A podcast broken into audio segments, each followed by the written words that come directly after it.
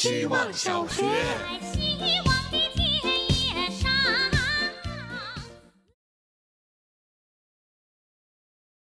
大家好，这是小 A。我小时候明明讨厌广告的，以至于一直把“广告之后精彩继续”这句话理解为一句卑微的道歉。毕竟他已经抢了《西游记》好多个一百二十秒了。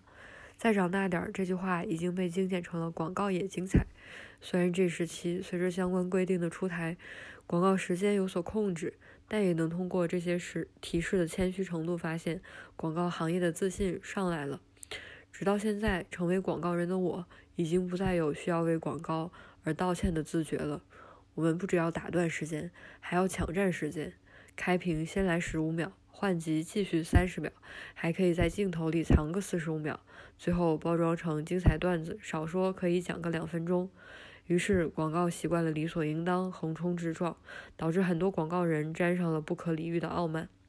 广告之后精彩继续，或许该成为广告行业的思想道德课，教育我们。对广告放尊重点，也是对自己的尊重。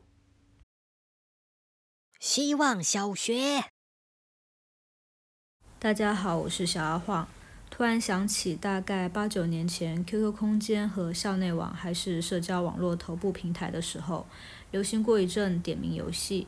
其中一个是被点名的人要写关于点名的人的二十件事。我记得好像自己首先想到的就是写对方的星座或者血型。想起近来流行起 MBTI 十六型人格，放在那时，也许也是一项用来列举对方特征的事情。可无论是占星还是心理学研究，每种分类下本来就是可以拓展为比二十件事更多的小点吧。下意识的默认用标签来概括描述对一个人的了解，感觉有点敷衍。不过那时候自己还挺有耐心的，能列出二十项。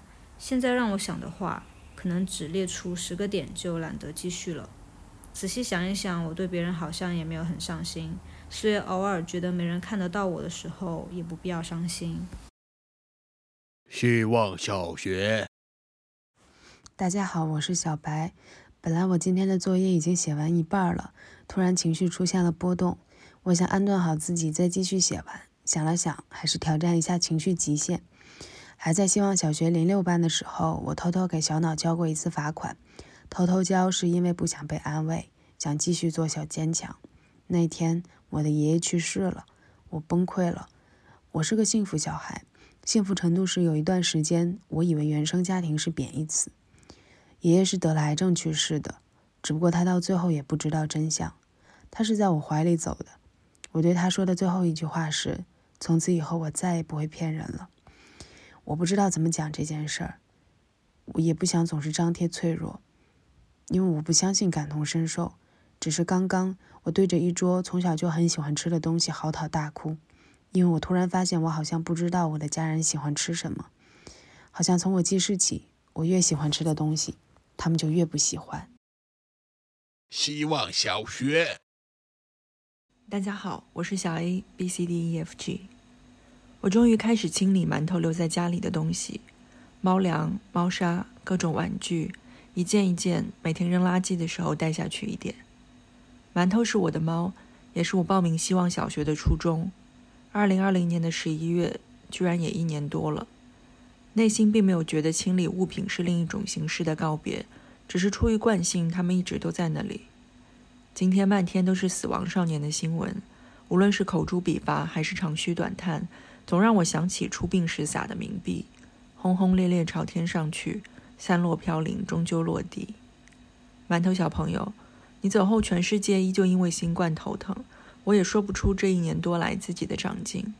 我把你的东西留在堆放垃圾的显眼处，希望有人会因为遇见他们产生一丝高兴。今天想推荐洪卓立的《带着骨灰去旅行》，黄尔文写：言若死有憾，我无非感恩。希望小学，大家好，我是小华酱。